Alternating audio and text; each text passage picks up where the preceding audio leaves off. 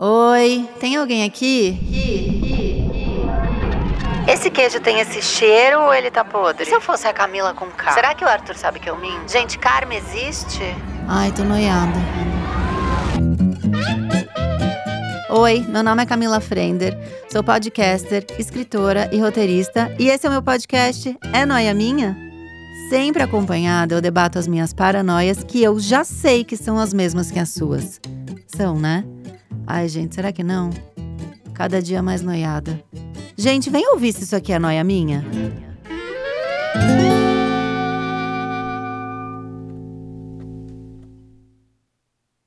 Gente, vim dar um recado rápido aqui. Falar para vocês que o podcast Mano a Mano está na terceira temporada. Sim, a terceira temporada já está no ar. Eu sou fã do Mano Brown, já era fã na carreira musical e ele virou meu podcaster favorito. Amo o jeito que ele conduz a entrevista, acho ele mega inteligente, enfim, impecável. Vai lá ouvir se você ainda não ouviu, já tem um monte de episódio. Essa terceira temporada já teve Angela Davis, Gregório do Vivier, Djavan, tá imperdível e é exclusivo aqui do Spotify. Vai lá, que você não vai se arrepender. Tá bom? Acho que sim. Espero que você tenha dito sim, Cá, está ótimo. Obrigada. Mais um é noia minha. E hoje eu estou aqui para entoar um mantra, para repetir as palavras de um pensador, como disse um participante de A Fazenda. Calada vence mesmo? Essa sabedoria milenar também pode ser traduzida pela sua tia como quem fala demais dá bom dia a cavalo, que nada mais é do que a ideia de que, ao não se expor, a gente se estressa menos. Ao não responder uma provocação ou comprar uma treta, a gente fica mais aí de boa, em paz. Mas será que sempre vale a pena? Para responder essa noia, eu tô aqui com o comediante, TikToker e podcaster, ou seja, uma pessoa que pode se estressar em muitas plataformas diferentes, Matheus Vobeto. Vobeto. Vobeto. Vobeto. E aí? E aí? A gente conseguiu marcar rápido, né? Nossa, demais. Era pra ser. Eu fiquei viciada nos vídeos do Matheus e aí postei um e não é que Matheus viu. Eu vi, gente. Não tinha como não ver. Eu já tava. Meu namorado, o Edu, é viciado na Noia Jura? Minha. Ele é Eu muito gosto Camila. assim. Ele é muito. Ele pediu pra eu falar, inclusive. Tá bom, falamos do Edu já. E junto com a gente tá o advogado, professor de Direito Internacional, Direitos Humanos e colunista da Folha de São Paulo, portanto, um treteiro diplomado, Tiago Amparo. Olá, tudo bem?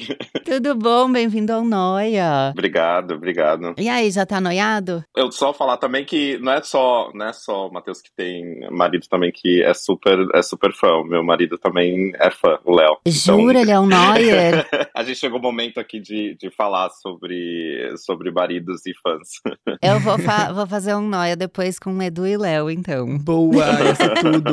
Aí vocês me fofocam qual que é a noia deles. A gente Tá. acha uma noia em Ixi, comum. Tá. Porque todo Ah. mundo tem noias em comum. Ninguém é Sempre. noiado sozinho. Depois te mando uma lista. É, você faz um, vocês fazem um perfil, um áudio. Agora, pra gente começar, eu queria perguntar pra vocês qual foi a última vez que vocês pensaram, puta, agora eu devia ter ficado quieto. Vocês têm recordação disso? Uma vez que falou, se arrependeu? Geralmente comigo acontece na rede social. Alguém que faz um comentário e aí eu não tô num dia bom. Porque tem dia que a gente tá bem, mas assim, não tô num dia bom e daí eu dou uma respondidinha. Acontece com vocês? Acontece. Assim, no início acontecia mais. Agora eu tento não olhar muito, sabe? Você tá calada, vence. Calado vence total na internet. na internet. Mas eu acho que a última vez, assim, que eu me arrependi. Porque eu tenho uma noia, na verdade, Hum. que se enquadra mais ou menos aqui, que é de que eu não falo muito. Ou seja, às vezes eu sou muito calado quando eu tô em ambientes, assim, que não é o meu ambiente confortável, sabe? Opa, se eu sei, claro que eu sei. Sou eu. E aí teve uma vez que eu fiquei com essa noia, eu conheci pessoas novas, eu fiquei com essa noia. Cara, ninguém gostou de mim, porque eu não falei nada, ninguém nem sabe meu nome. Eu falei meu nome, nem lembrava. Você foi o ponto cego do ambiente. Totalmente. Tá. E aí eu saí de lá com, com essa noia, de que ninguém tava gostando de mim. Na segunda vez que eu fui ver essas mesmas pessoas, eu pensei, eu vou beber um pouquinho, que era noite, assim e tal, Ah, e vou falar mais e tal. Só que acabou a noite, eu tive uma nova noia, que era: ninguém gostou de mim, porque eu falei muita merda. então, assim, onde está o meio termo? Eu acho que eu ainda não consegui encontrar. Não sei. Eu não sei. Tiago, ajuda a gente, por favor. Você já lembrou de alguma vez? Ah, direto, assim. É, e direto eu acabo apagando tweet, embora Ah, eu, sei, é eu saiba que tweet é Hum. eterno, né? O print é eterno. É, eu Uhum. acabo apagando. Às vezes eu vou naquela, naquele, naquela sensação, assim, não, eu preciso opinar, eu preciso falar, etc. E aí, especialmente nas redes sociais, onde não exigem muito disclaimer, né? Muita. Eu li esses dias, eu postei a foto do meu cachorro vestido de zorro pro Halloween da escolinha de cachorros. junto com meu pai. E aí, no tweet eu já coloquei um disclaimer dizendo assim: olha, aqui tá a foto do meu cachorro, mas nada contra quem não gosta de cachorro, não gosta de Halloween, não gosta de pai, não gosta de escola de cachorros. Não gosta de zorro? É, não gosto de zorro pra não problematizar, mas é, às vezes eu, eu sinto assim de ah, uma, uma vontade muito de opinar, e eu sou uma pessoa que gosta de, como o Matheus tá falando, de em lugares onde tem pessoas que eu não conheço, é, eu não sou tímido, mas eu sou mais introspectivo, então eu gosto de ficar mais quieto. Uhum. Então o que me irrita é quando eu acabo opinando sem ponderar todos os lados possíveis, né? E na rapidez das redes sociais. E aí a internet vai lembrar a gente, porque logo alguém vai falar no Twitter, não, mas isso aqui, isso aqui, isso aqui. E aí então eu me arrependo direto, eu apago direto. Mas o problema é quando você escreve coisas, por exemplo, no jornal, que ficam aí pra toda a eternidade. Ou no podcast, né? Que tá gravado. Ou no podcast, gravado em voz, você falou e. Mas aí você falou isso, me deu uma outra noia. Essa coisa da gente.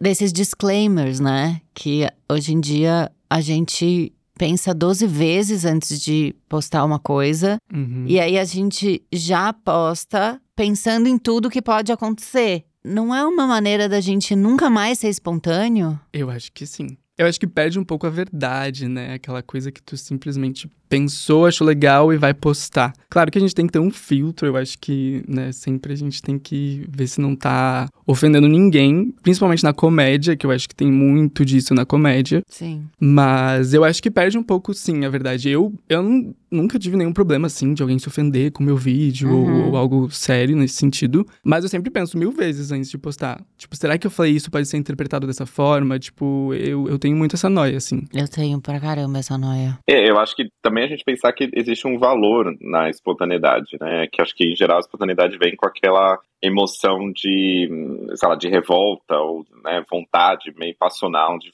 de ter uma opinião sobre determinado tema. E às vezes isso é valioso, né? A, a gente não pode menosprezar o valor dessa, dessa reação quase do fígado, né? Mas quando você tem a documentação né, das redes sociais e da, do vídeo e do podcast e do tweet, a gente vai pensar várias vezes, né? Mas também a gente precisa olhar essas redes como um, espaços também de espontaneidade, todo mundo meio opinando toda hora sobre todas as coisas, né? Daquele meme que as pessoas falam, uma hora você tá- você é especialista em vacina, outra hora você é É. técnico de, da seleção de futebol.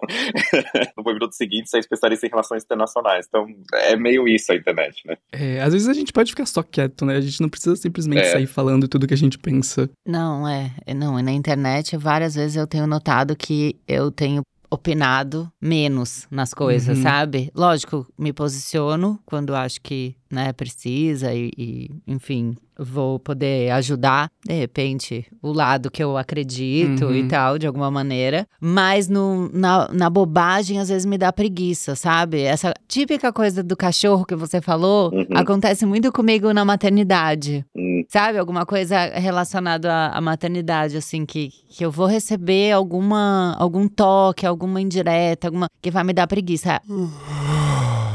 Agora, falando em indireta, que também é uma grande noia minha, o calada vence, ele se enquadra no indireta ou médio? Porque você não chegou a falar. Tá dizendo sem falar, tá dizendo sem dizer. A indireta, ela é um calada vence ou não? Eu acho que não. Eu acho que não é um calada vence, porque tu tá dando uma alfinetada, tu tá esperando uma reação, né? Senão tu não estaria dando essa indireta. Uhum. O que você acha, Thiago? É, eu concordo com o Matheus, mas eu acho que também existem algumas indiretas que são até boas, né? Eu Uhum. vejo, por exemplo, às vezes, é, quando tá acontecendo muita, sei lá, A versus B e tá tendo uma briga enorme em várias pessoas, e aí alguém vem falar assim: olha, eu quero falar sobre esse assunto, mas eu não vou opinar sobre a briga, eu vou opinar sobre, sobre o tema em geral. E aí a pessoa tá dando uma indireta sobre aquele tema, mas Uhum. ela não tá. Ela não tá quieta, né? Ela não tá calada, mas ao mesmo tempo ela tá acho que elevando um pouco o debate, assim. Eu tenho que fazer, às vezes, isso, de falar, olha, eu não vou entrar nessa briga de só a favor de tal, contra tal, etc., mas eu preciso falar sobre, eh, sobre essa questão mais geral. E eu vejo que as pessoas muitas vezes gostam disso. E aí não é um calado, né, mas também não, é, é uma indireta, só que acho que é uma indireta hum, sem alfinetar, né, é, e acho que isso às vezes é ah, bom. Isso é bom. Sem tomar partido, de repente. Você fala num geral da situação. É, até você toma partido da situação, né, uhum. mas não você fala assim, não, contra, a favor. E acho que isso é bom às vezes, porque as pessoas até permite um pouco mais de diálogo, eu acho. Ah, eu nunca tinha pensado dessa, dessa maneira. É, Para mim, a indireta tava num lugar quase de maturidade. Uhum sabe? Eu não devo falar, mas eu não aguentei, então eu vou uhum. dar uma uhum. alfinetada aqui. Uhum. É, por exemplo, aconteceu comigo quando eu teve aquela. Lembra aquela confusão que teve com um texto da Lila Schwartz sobre a Beyoncé? Ah, sim. Ela falava sobre um sim, etc., que foi publicado na Folha. E aí virou toda uma, uma confusão, né? Pessoas, algumas pessoas xingando a Lili, outras não, etc. E eu gosto muito da Lili, sou amigo dela. Uhum. E aí eu falei assim: olha, eu não vou entrar nessa briga de, ah, sou Lilia, sou Beyoncé, seja lá o que for. Sim. Aí eu falei assim: ah, vamos falar sobre afrofuturismo e, e, as referências lá e por que talvez a Lilia não pegou algumas, algumas coisas e por que, que a gente precisa discutir sobre isso. E aí fiz um post uhum. enorme sobre isso no Instagram e no Twitter e que viralizou. E aí muita gente compartilhou porque quem estava contra a Lilia compartilhou, quem estava é, a favor da Beyoncé compartilhou, enfim, várias pessoas compartilharam. Então foi uma indireta, não, não fiquei calado, mas não foi uma alfinetada. Assim. Foi uma indireta chique. foi uma indireta com classe. Nossa, mas tem que ser muito bom para conseguir uma dessa, né? Tem, tem que ter muita. respirar fundo. É, muito sangue frio. Gente, não, eu acho que a minha indireta já é uma coisa. Meio, acho muito engraçado. Só acho que. É. Eu já vou nessa linha. Muito fácil julgar, não é mesmo? Não, mas. As é... máscaras caem. Tinha um, um, texto que foi publicado na Folha, eu agora esqueci de quem era, mas que era, foi brilhante, que era justamente isso, que a pessoa recebia muitas indiretas de cartas de leitoras dizendo assim: ah, então quer dizer que você é a favor da ideologia de gênero, coisa desse tipo, sabe? Sim. E aí a, o nome do texto era exatamente. Então a pessoa falava assim, exatamente, só a favor. E ela fica, voltava com essa, porque às vezes as pessoas fazem esses indiretos. Ah, então quer dizer que você é 100% sei lá o quê? A pessoa, sim, exatamente, uhum. é isso que eu quero dizer. É isso mesmo. Acertou. Muito bom. Agora, já aconteceu com vocês de optar pelo Calada Vence e aí aquilo começa a consumir, assim, e fazer mal, sabe? E uh, quase fisicamente, né? Que a gente sente uma angústia, uma, uma ansiedade, um, um lugar onde. Sim, eu acho que para mim bate muito no, na questão de relacionamento. Vou me expor aqui um pouco. Ah, porque puta, verdade. Às vezes eu deixo de falar para não brigar ou para não confrontar. Eu tenho muito isso também. Eu não gosto de confrontar. Eu também. Eu fujo do confronto total. Hum. E aí, com o tempo, aquilo vai crescendo. E aí aquilo vai aumentando e quando sai, você perdeu toda a sai. razão. É, uma hora vai sair, você perdeu toda a razão.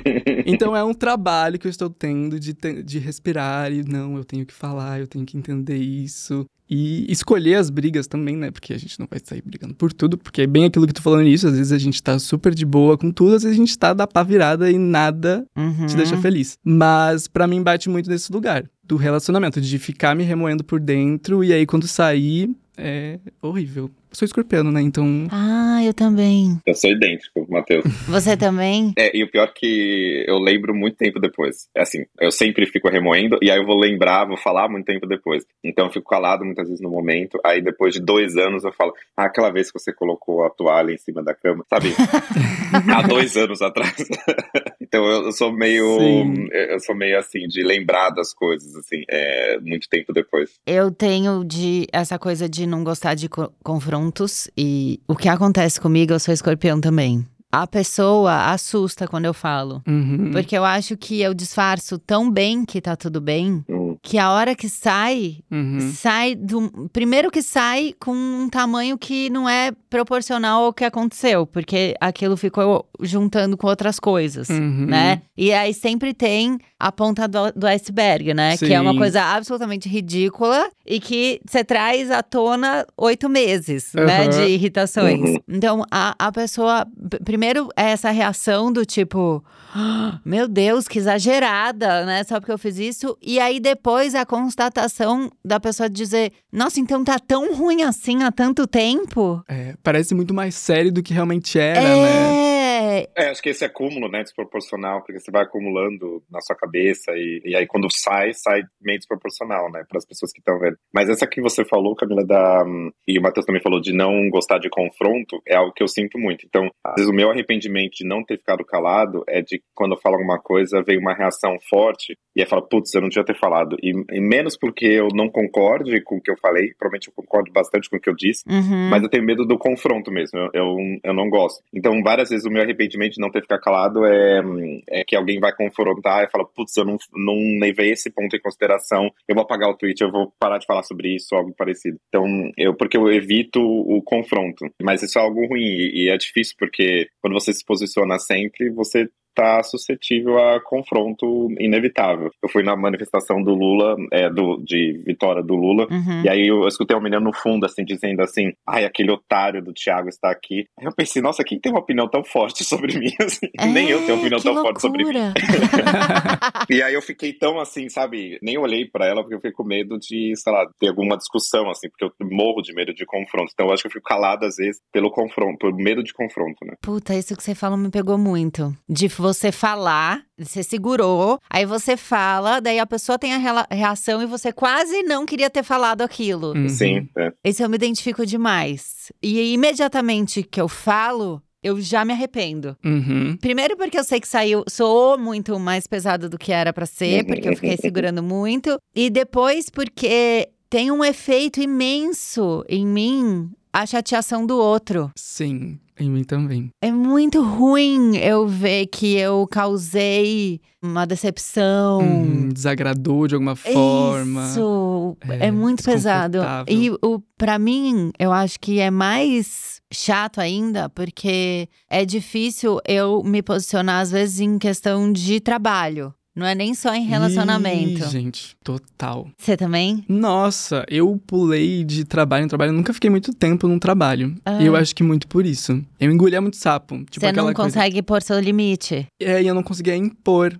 Aham. Defender realmente a minha ideia, sabe? Sim. Tipo, o chefe falava, não, vamos fazer de tal jeito. Eu falava, tá bom, beleza, vamos lá, mudar tudo. E aí eu acho que isso fazia eu perder o tesão mesmo por aquilo que eu tava fazendo. Então eu nunca fiquei muito tempo em um trabalho, assim. Fiquei um ano, ano e meio no máximo e eu já ia pra outro. Porque eu começava a ficar com ranço do que eu tava fazendo. É interessante porque no, no trabalho é uma, é uma área que eu não fico calado. Você consegue pôr seus pontos. Eu consigo. Eu acho que talvez porque eu tenho menos medo, assim, de. Uhum. Eu tenho mais confiança, eu acho. E aí eu falo, não, eu tenho certeza e vou fazer, assim, e falo. Então, às vezes eu sou meio bocudo. Às vezes eu falo assim, nossa, se eu fosse meu chefe, eu me demitiria.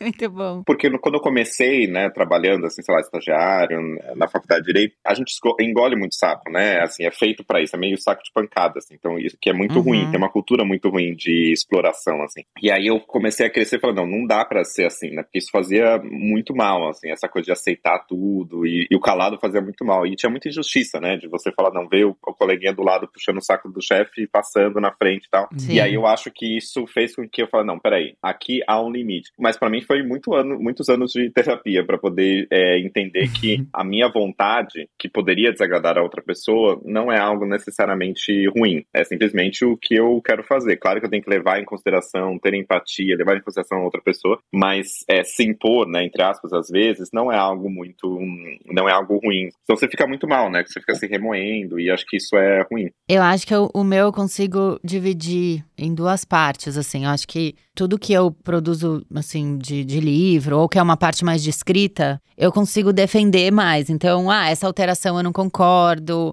Fiquei escre- eh, colunista há quatro anos numa revista. Tinha, né? Não quero mudar o título. Quero. Então, Uhum. isso aí eu consigo. Mas aonde me pega é que eu tenho uma tendência a trabalhar com amigas. E aí é um Hum. lugar muito difícil pra mim, porque hum, não sei se, se eu, eu vou topando as coisas, às vezes que eu não quero, para não chatear as amigas. E aí eu Uhum. me vejo, sabe? Ou acontece aquilo de na hora que eu vou dizer o que eu quero, eu digo e assusto elas, e elas recebem, sabe, de uma maneira que eu não, não gostaria. Ou eu me envolvo tanto de um jeito que não era o ideal que eu acabo perdendo tesão. Uhum. Que foi isso que você falou. Tem parcerias que deram certo e tem parcerias que foram muito difíceis, assim, deu Uhum. manter ou deu me desligar. E eu acho que com a Jana, por exemplo, que eu tenho dois livros e uma peça de teatro, é bastante conteúdo, assim. Uhum. Eu consegui fazer. A gente teve uma grande briga e daí a gente entendeu muito bem o limite uma da outra. Sim. Então acho que foi um lugar onde eu consegui seguir. Mas outros exemplos, por exemplo, se eu fosse identificar aonde eu estraguei, sabe? Onde foi minha culpa no projeto? Uhum. Porque todo mundo tem uma culpa, né? Ali de um negócio Uhum. ter terminado, não ter dado certo. A minha culpa seria essa, de não ter conseguido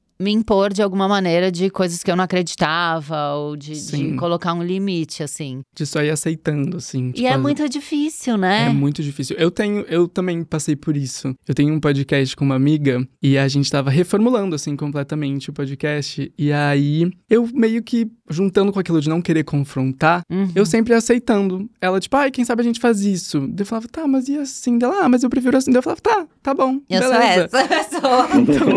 E aí chegou num momento em que eu falei, cara, mas tá ficando exatamente tu, não tá ficando eu, não tem nada meu aqui. Não, e na hora que você fala isso, você não fala, cara, tá ficando tu. Você fala, então faz você aí. Então, Exato, exato. E o pior é que eu cheguei nesse momento. E ela falou assim: Mas, cara, tu não me falou nada. Isso, eu ouço tanto É. isso.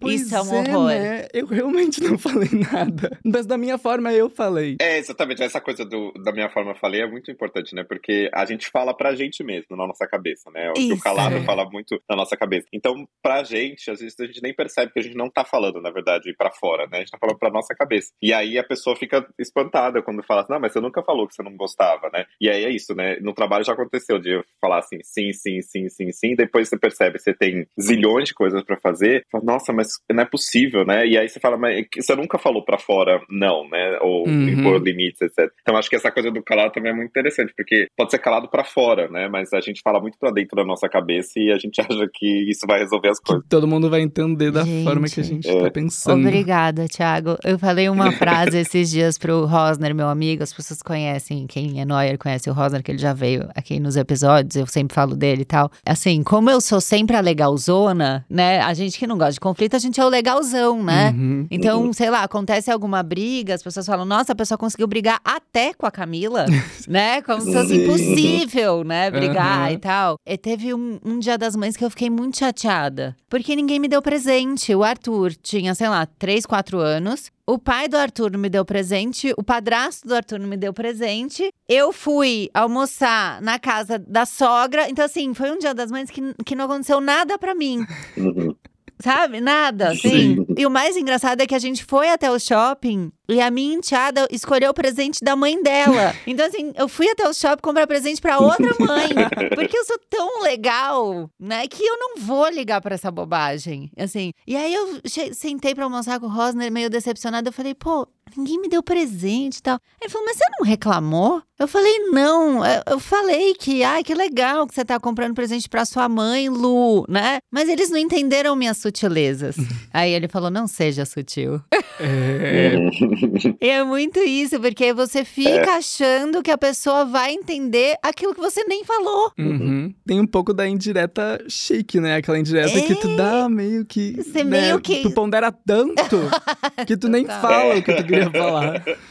Não, é, eu fico calado às vezes também tem essa coisa de hum, querer agradar as pessoas, né? Então não fala porque quer agradar. Então, às vezes a- o prazer da pessoa, e eu tenho muito disso também, o prazer da pessoa é querer agradar as outras pessoas. Só que ainda muitas vezes você acaba não se agradando, né? E você se perde nesse caminho. Então essa coisa de, várias vezes eu passei por esse momento de não falar nada porque eu tô querendo agradar as pessoas e tá tudo bem, fingir que tá tudo bem, etc. Só que algumas situações é ruim, né? Por exemplo, o Matheus tá falando coisa de relacionamento. É ruim, né? Quando você não fala, não se impõe no relacionamento. Porque também você pode falar, nossa, eu tô agradando muito, né? E aí a, a pessoa fala qualquer coisa, você tem uma relação desproporcional, né? Porque você tá acumulando toda Aham. aquelas vontades que não foram feitas, você tem uma. E acho que outra situação que também é ruim, da, é dessa de querer agradar e tal, é a situação de chefe, né? De será que eu vou querer ser o chefe legal? Ai, isso é muito Hum. difícil. Ou vou querer ser o chefe que consegue estabelecer limites. E eu sofri muito pra aprender que não dá para ser o chefe tão legal, assim, o chefe ou o professor legal, porque eu tinha, eu achava que a minha fortaleza era isso, né? Porque eu gostava de agradar as pessoas, então eu achava que ser o chefe legal, o professor legal. Aí quando eu precisava dar uma briga, alguma coisa, eu não falava nada, né? Eu ficava quieto. Mas isso me fazia muito mal, porque começou a corroer por dentro. Né? Eu tô nesse momento, obrigada, Thiago.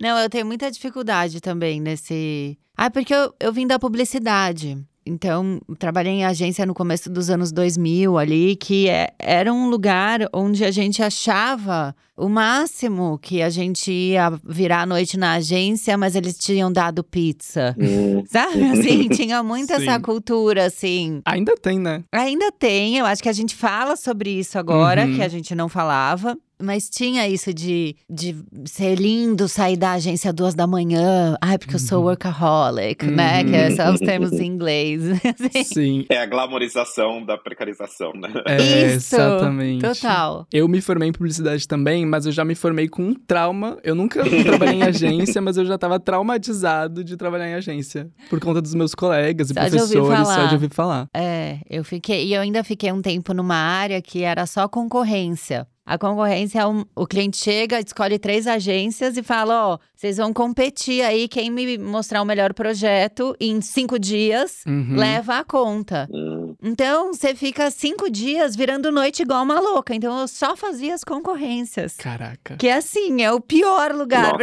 pra você estar. Então, hoje em dia, como chefe, eu tenho muito que prestar atenção que, sei lá, atraso, eu sou uma pessoa muito pontual, atraso é uma coisa que me incomoda. Uhum. Então é muito difícil eu virar e falar, gente, mas vamos tentar chegar na hora, mas desculpa por estar dizendo isso, eu amo todos vocês. É quase assim, sabe? Eu sinto muito por estar sendo escrota, vocês são tudo quem quer um bis. Mas é, às 11 que tem que chegar.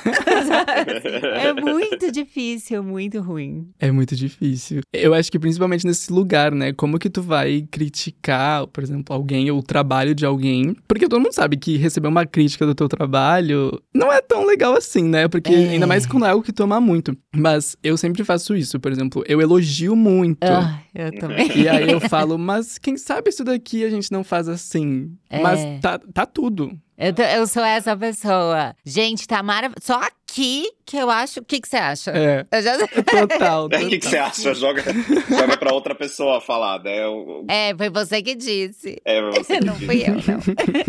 Mas eu acho que tem um, aquele que já você colocando como velho, né? Mas eu acho que ah, tem uma coisa geracional que eu senti também, especialmente com alunos, etc. Mas jovens, que a dificuldade de receber, de receber comentários, feedback sobre qualquer coisa. Eu sinto que tem, não sei se talvez uma coisa mais, uma percepção minha esteja errada, mas que é de uma geração mais jovem que tem dificuldade de, de adversidade, assim, de você falar, olha, não tá legal. Eu já passei por situações em que eu tive que falar pra pessoa, assim, é, criticar duramente o trabalho e a pessoa simplesmente não saber como lidar com aquela crítica, porque toda vida, especialmente pessoas mais privilegiadas, assim, Sim. toda vida passou a mão na cabeça da pessoa e, e vive um pouco naquela coisa num, num lugar super de conforto, assim, que é difícil a gente, a gente quebrar. E uma pessoa que não gosta de dar né, feedback, de fazer comentários, impor limites, etc., fica todo cheio de tatos. Mas acho que pra pra mim hoje, por isso que eu tenho pessoas que eu gosto no trabalho, mas eu não tenho amigos no trabalho. Eu tento não ter Uhum. amigos no trabalho Ai, é muito difícil. embora seja difícil, porque tem muita gente que eu conheço há muito tempo, né? E acaba quase cruzando essa fronteira. Uhum. Mas eu tento não cruzar, porque, especialmente com quem trabalha assim comigo, né? Porque senão eu não, eu não sinto que eu posso falar nada mais. Uhum. Isso que você falou, não sei se é uma questão geracional, mas eu me identifiquei, porque eu percebi que eu comecei a entender a crítica de um outro jeito conforme eu fui ficando mais velha. Então a maturidade me ajudou muito nisso. E eu venho sim desse lugar de privilégio e venho de uma família onde eu era filha única. Então eu era extremamente aplaudida por qualquer coisa que eu fizesse. O filho único, ele tem esse lugar, né? Tipo, o, o que você faz legal é incrível e o que você faz de errado é extremamente errado, né? Porque tá uma lupa. Eu sou do meio, então Ah. pra mim, eu sou do meio, então era tanto faz. Tanto faz. Quase que eu esquecido. Eu lembro que a primeira vez que mexeram num texto, eu fiquei extremamente mal, ofendida e tal. E hoje em dia, eu escrevi um texto esse- esses dias para um abre de um livro, de uma reedição da Antofágica. Que ficou lindo até. Eu, daqui a pouco eu posso. Não sei, esse, eu, eu- como eu, eu gravo do passado, talvez você do futuro já tenha até visto. e eu já mando o texto de abertura falando: ó, esse aqui é o texto. Por favor, mexam, mudem e tal, e me, me devolvam. Então, Já é um outro lugar, porque até o Bruno, que trabalha comigo há um milhão de anos. Minha relação mais duradoura hoje em dia com o Bruno. eu tô, sei lá, 15 anos com ele. Ele foi editor da maioria dos meus livros, assim. E com ele, eu fui tendo esse lado do tipo. Não é que ele tem razão. não é que tá melhor esse título. Indo assim. Mas foi um exercício. Assim, talvez seja tão difícil pra mim ter que pontuar alguma coisa ou fazer uma crítica, porque eu sei como era doído Uhum. pra mimada ouvir. É, eu sou assim também. E às vezes, por exemplo, agora, como eu tô trabalhando com internet, eu sou meu próprio chefe, né? Uhum. Só que assim, eu sou o meu próprio carrasco. Assim, eu, Ai, eu- escrota comigo escroto mesma. Total. tipo, nunca nada tá bom, nunca. Hoje, as coisas que eu posto, eu nunca acho que tá bom. Eu, mas eu posto igual. Aham. Porque senão eu fico há muito tempo pensando e, e fazendo roteiro e pensando, e aí nunca chega, nunca chega, nunca chega. Até que eu fico, não, mas tem que entregar, né? Tem Sim. aque- aquela parte, tem que entregar, então tem que dar um jeito. Mas assim, de tá bom mesmo, eu não, não acho que tá bom. É, mas tem essa coisa, né? De talvez a gente não tenha uma dificuldade de fazer crítica para as outras pessoas, mas quem é mais calado talvez tenha uma. A gente é muito duro com nós mesmos, né? É. Eu sou muito duro comigo mesmo, assim, de achar, de passar mal, assim, literalmente. Não tá tão bom, não tá tão perfeito, etc. Então, acho que eh, eu tenho dificuldade de fazer crítica para outras pessoas, mas comigo eu sou muito cruel. Eu sou meu pior chefe, né? Como você tava falando do meio carrasco, assim. É, Eu também. Mas eu, eu acho que eu já consigo, com mais facilidade, pôr pro mundo as Uhum. coisas. Eu acho que. Uhum. Eu tava falando disso com a Hel ontem. A Hel me mandou uma mensagem falando: posso te mostrar um projeto aqui que meu, meu analista falou pra eu mostrar pra você? Porque eu fico achando sempre ruim. e a gente falou disso. Marcamos um almoço pra, pra falar disso, assim. Eu acho que eu não, não fico roda presa, sabe? Uhum. Que tem esse lugar da roda presa, assim. Mas eu não me dou folga, não me dou férias. Eu trabalho das 10 às 10, sim, sabe? Essa- Nunca desliga. É, eu caí nesse conto do capitalismo da produtividade. Hum, Eu tô super nessa, a trouxona, quem sabe tem que ser produtivo o tempo inteiro. Eu caí muito nessa. Então, esses dias eu fiquei falando, ai, porque eu não tiro férias, todo mundo descansa. Aí meu analista só falou assim, mas por quê? Porque não dá. Não dá mesmo? uhum. Você não consegue? Uma semana? Não, eu consigo, mas é que sempre acontece alguma coisa. Mas sempre acontece, então você sempre desiste. né? É. Ai, é muito. Eu acho que o Calada Vence ele tem muito esse lugar de que ele permite sempre ser a vez do outro. É verdade. Porque, né, quando a gente tá calado, a gente dá voz pro outro também. A gente não se impõe, né? Exato. E aí o outro pode tanto falar ou como pode interpretar o nosso silêncio da forma que ele quiser, né? É, eu, eu escutei uma vez de psicanalista falando que uma das fases mais importantes da, da personalidade é quando a criança percebe que ela tem vontades, né? Que, e aí tem aquela fase da criança assim pequena quando ela fala, começa a chorar quando a mãe fala, nós não tem que fazer isso, e ela vai fazer, ela grita, ela quer. Uhum. E aí, quando a criança percebe que hum, ela tem desejos, né, e que ela tem vontades, e que ela pode até quase impor essas vontades gritando, qualquer coisa, isso é uma fase importante da vida, né, que é aquele momento em que você grita para que também faz parte da sobrevivência, né, se você, você grita para sobreviver também, e para impor suas vontades, assim. Então, eu acho que o calado, ele coloca muito para dentro esse grito, né, é um grito muito para dentro, assim, de que vai, às vezes, colocar, é, se reproduzir nessa coisa de ser carrasco consigo mesmo, ou vai, vai explodir depois de dois anos que você lembrou de uma coisa que aconteceu dois anos atrás. Então, acho que é, faz parte da constituição do eu mesmo, assim, né? De, da personalidade a gente não impor no sentido de não considerar outras pessoas, né? Mas eu acho que de extrapolar nossas vontades, né? Uhum. E acho que a dificuldade de pessoas que são ah, mais caladas ou introspectivas, seja como a gente qualifica, é isso de que de entender que na verdade colocar para fora não é necessariamente desconsiderar a outra pessoa, mas é se considerar, né? E eu acho que isso é Uhum. fundamental para qualquer pessoa. É isso. É, você falando foi me dando uma noia que, que, cara, sou exatamente eu, assim. Por eu ter essa coisa da gente. Que eu percebi que nós três temos de querer agradar, o outro, eu cada vez mais eu preciso prestar atenção para não me, me anular dentro das relações, seja com namorado, marido, amigo, parceiro de trabalho, tal, porque o calado vence, e não tanto, né, entre aspas, não tanto, essa personalidade, as pessoas são tão acostumadas que a gente vai topar, né, a Uhum. sugestão e tal, que quando eu percebo, parece que as pessoas não sabem nada ao meu respeito. Porque eu fui tão na delas É. que se você perguntar pra alguém próximo, mas qual é a comida preferida da Camila, a pessoa não vai saber. Aqui o outro escolher. Aqui o outro pedir. Muito maluco. É, é muito. Gente, tô passando. Eu nunca mais vou me calar. Agora eu Chega. jamais me calarei. Chega. Agora vai hablar. Habla mesmo. Você está tentando me calar, que nem o meme que teve. Ah, Você tá tentando me calar? Isso foi maravilhoso. É noia minha. Agora, quando. Vamos falar, por favor, de quando vale a pena ficar calado? Hum. Vocês lembram de situações? Tipo, eu acho que aí entra o lugar de família, né? Às vezes na família é melhor ficar quieto, não é? Num Natal. É.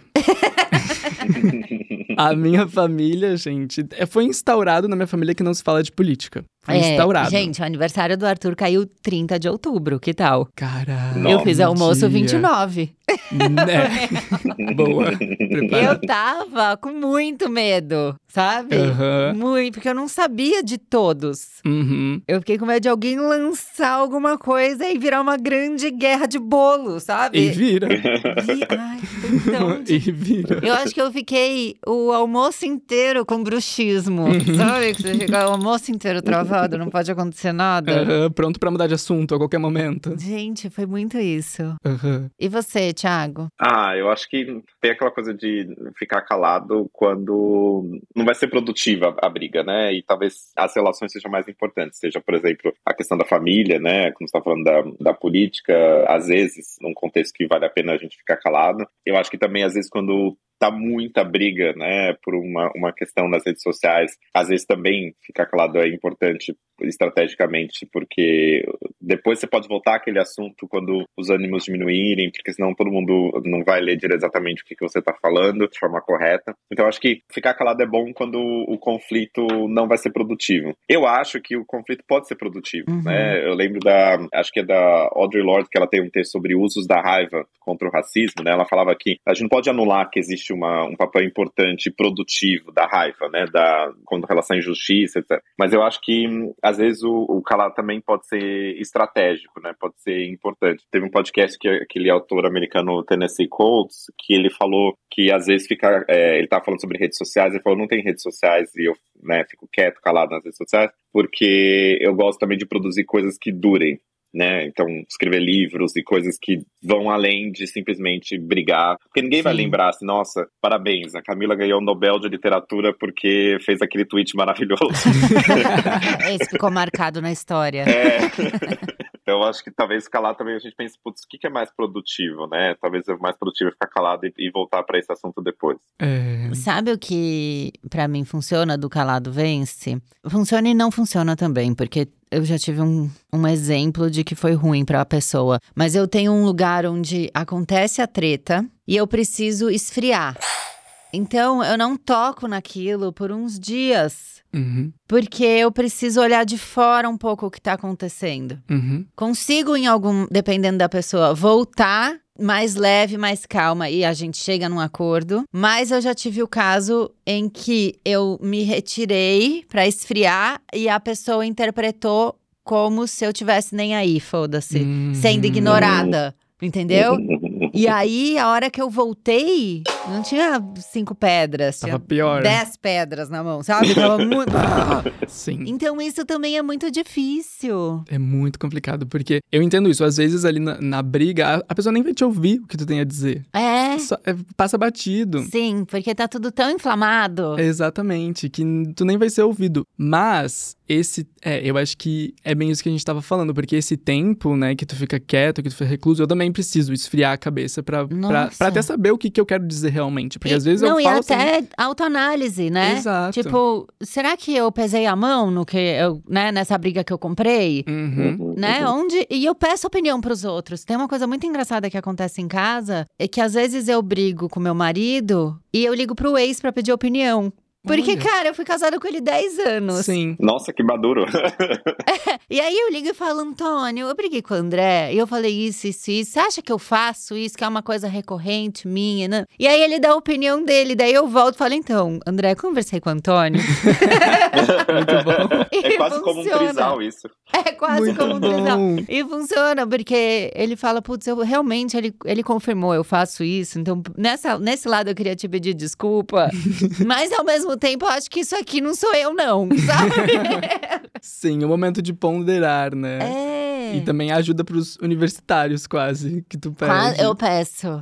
Eu peço. Mas eu sou. Essa coisa de, de briga, assim, esse é um problema também, porque como eu não gosto de conflito, então às vezes as pessoas, sei lá, A briga com B, então A chega pra mim e fala assim: ah, então, é, olha, eu briguei com B e blá blá blá. Aí eu falo, nossa, é verdade, B fez uma coisa muito errada. Aí o B chega pra mim e fala, nossa, eu briguei com A e, e- aí eu falo, né, eu concordo, o A fez uma coisa muito errada. Eu... Então, às vezes, as pessoas não sabem o que, que eu penso efetivamente, porque. e eu não tenho nenhuma opinião. A minha opinião é pela. Sabe aquela coisa de. Na briga eu torço, eu torço pela briga? Na verdade, na briga eu torço pra não ter briga. Eu também. Então, Sim. É, é, isso é muito ruim, porque aí você acaba não tomando, não tendo uma posição, e aí se- e as pessoas não sabem qual a sua posição. E depois já É. aconteceu comigo de chegar em momento de quando as pessoas se encontram assim, de frente a frente, elas tentam me puxar pro lado delas, e como eu já falei que eu, Hum. eu- eu concordo com todo mundo, aí eu fico naquela situação, eu não sei o que fazer daqui, sabe? Ai, é horrível isso. Porque aí já pô- põe. Ah, mas ele ficou do meu lado, né? Imagina. É, é. Não, ele já fala, o Thiago disse isso. Aí eu, não, mas o Thiago também disse isso. E aí eu falo, A briga Vamos vira tomar um sobre o. Thiago. Aí todo mundo briga com o Thiago. É. total. Aí depois vira uma briga sobre mim. Aí eu falo, gente, não. O que tanto tentou evitar o conflito vira o motivo da É, aí briga. depois o conflito vira pra mim, É, exatamente. é isso. É. Muito bom. Agora, tem uma coisa que acontece também hoje em dia, que eu acho que muitos, muitas pessoas da personalidade calada vence, no dia a dia, viraram treteiros online. Uhum. Porque na internet a gente tem esse lugar onde eu posso falar o que eu quiser, eu tenho perfil fechado. É, Pá. coloca pra fora. Não é? Uhum. Eu concordo. Eu também. Mas tem muita gente, a maioria que vai lá. eh, Graças a Deus eu tenho pouca gente pra me encher o saco. Mas quando vai, eu vou olhar, tá lá, perfil fechado. Não posso nem olhar uma foto pra xoxar. Não dá nem pra falar mal direito. E aí eu fico pensando, quanto dessas pessoas iam me abordar na rua, por exemplo? Ah, já te abordaram na rua? Nunca que eu tô Pois é. andando na rua e alguém falou, odiei aquilo lá que você escreveu. Aquele seu tweet foi um lixo.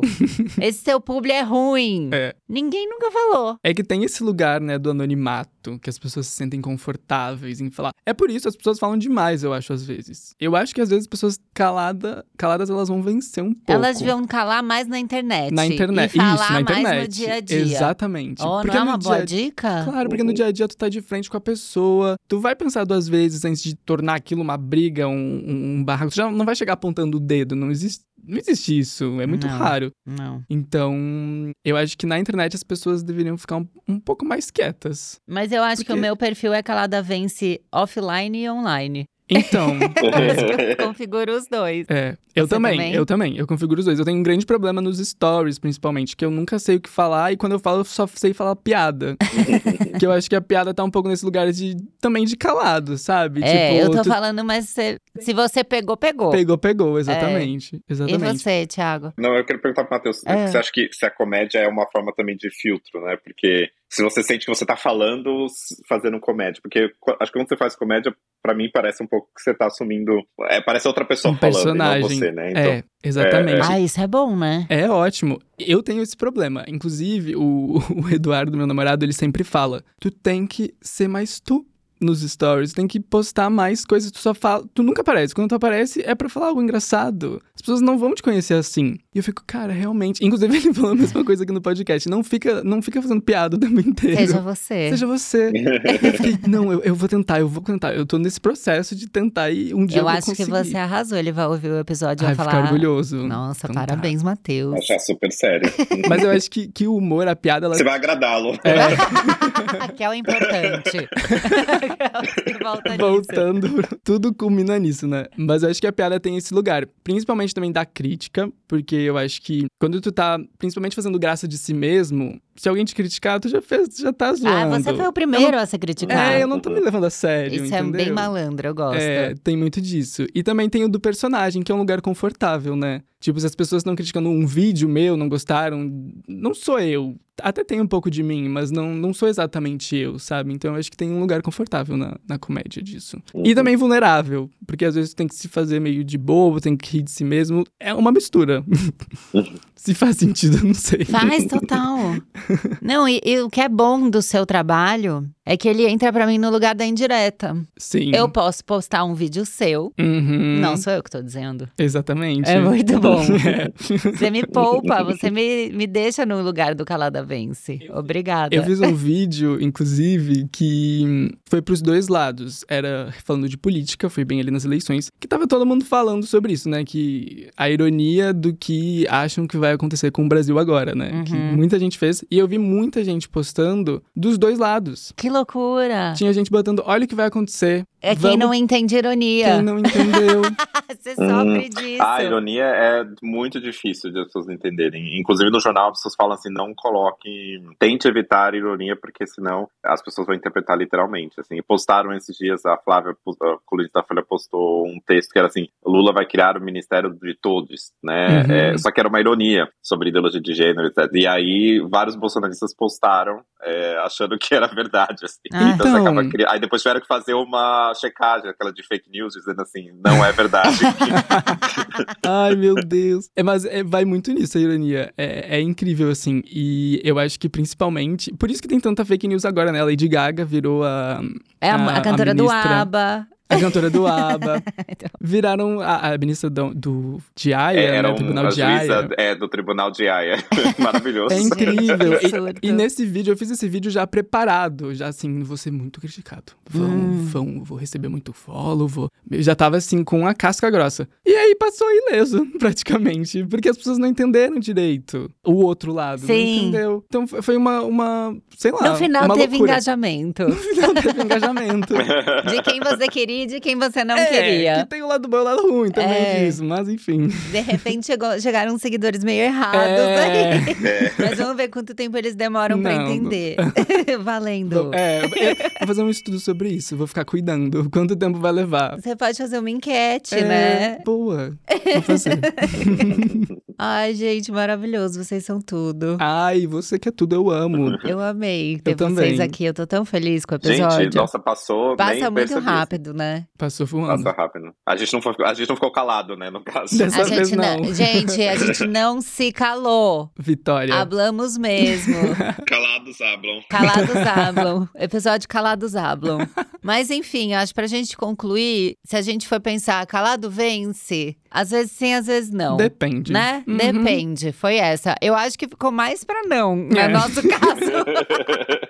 Se eu for opinar, eu acho que a gente tem que hablar mais, nós três É, aqui. também acho, também acho. Então vale você, Neuer, que ouviu a gente até agora, fazer a sua reflexão. Se você tá precisando ser menos calada vence ou mais, tá? É. Pesa aí, bota a mão na, na, na consciência. Fala-te. Não, só uma coisa que acho que, apesar de eu ter falado, né, que sim, às vezes sim, às vezes não vencem, é, eu acho que talvez uma coisa que veio da nossa conversa também é pensar que não tem nada de errado em ser calado, né? Porque a gente Isso. escuta muito nas, né, que a gente precisa opinar sobre tudo, falar sobre tudo, etc. E eu acho que pessoas que são mais tendentes, né, a, a ficarem caladas, percebem que existe um prazer também em ficar calado, né, em ver o parquinho pegar fogo, igual aquele meme da menina no balanço e a casa pegando fogo atrás. Então, É, então, às vezes, acho que existe uma paz também no calado, né? Que É. acho que é importante. Em tempos de tantos ruídos, calado também, às vezes, não sei se vence, mas pelo menos é feliz, às vezes. Eu acho que É. o calado ele tem esse lugar do tipo, eu tô só observando, eu tô só observando, agora eu vou falar. Uhum. E aí, sem querer, é. É. um pouco mais certeiro, né? Quando É. você faz isso e não é Com no certeza. calor do momento. Com certeza. Ah, que bonito.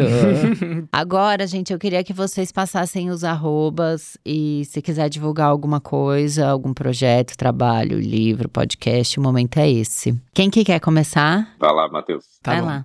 Ah, O meu arroba é Matheus Vobeto. Matheus com TH e Vobeto com W. Isso, eu ia falar, Valbeto com W, gente. E eu tenho um podcast, que é um podcast de true crime com uma amiga minha. Ai, eu amo. Eu também. E se chama Tá Repreendido. Tá.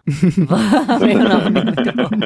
Amo. É, é- é um true crime mais leve, digamos assim. Não é, Tá. não- a gente não foca tanto no, na parte pesada, até porque senão depois eu não durmo. Tem no Spotify? Tem. Uhum. Massa. Então tá aí, gente. Ah, eu vou escutar, porque eu adoro True Crime. Ah, minha, minha arroba é Tia, Tia Amparo, com TH. Tia Amparo no Twitter e no Instagram. Escrevo pra Folha toda semana, toda quinta-feira. E em breve, quem sabe, um podcast. Estamos conversando. Por favor. Tudo. A gente quer muito. Gente, obrigada. Eu amei ter vocês aqui, viu? Obrigado, eu que agradeço pelo convite. Fiquei muito feliz de participar. Amo muito Neuer, sou muito Neuer também. E um então, beijo pros namorados. Beijo pros namorados.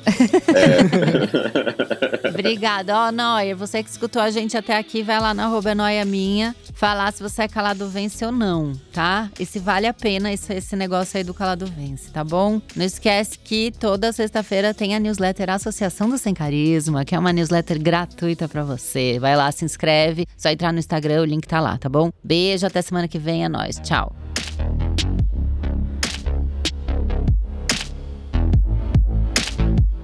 É Noia Minha, é um podcast exclusivo Spotify. O roteiro é meu, a produção é de Bruno Porto e Mari Faria, edição e trilhas Amundo Estúdio. O podcast é gravado nas Amundo Estúdio. Até semana que vem!